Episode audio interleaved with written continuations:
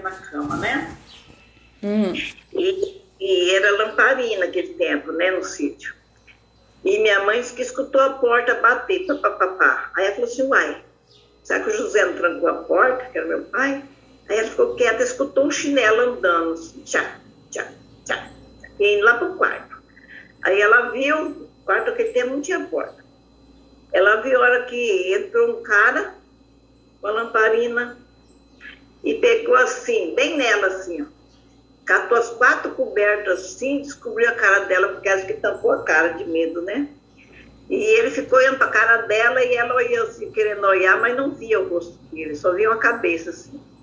Depois ele tampou ela de novo assim, saiu chac, chac, chac, bateu a porta de novo, foi embora. Minha mãe levantou correndo, sentou tudo pela luz, chamou meu pai. Minha mãe via muita coisa. E aquele tempo também, no sítio, assim, as pessoas saíam no terreiro para fazer xixi, outras coisas, né? E minha mãe saiu, e ela estava agachada lá, ela viu hora que um lençol desceu, esse lençol branco desceu na frente dela, não pertinho, meio distante, uns metros perto. E ela viu aquele lençol assim, olhar, ela olhava, olhava, mas lençol, de onde que é esse lençol? E olhava, olhava, não conseguia. Aí ela começou a ficar com medo, saiu correndo, entrou para dentro e o lençol desapareceu também. Mas ela falava Eu- que era eu- alguma coisa? Ela falava que era coisa do diabo. Minha mãe acreditava que tinha um diabo. Ela falava, isso é coisa do diabo, me, me perseguindo.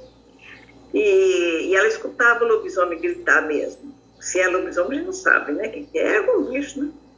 E ela disse que você não vai saber porque você é muito novinha, mas eu ainda lembro de certas coisas, como por exemplo, as casas não tinha tranca, ela tinha tramela. Sabe o que que é tramela? Uhum.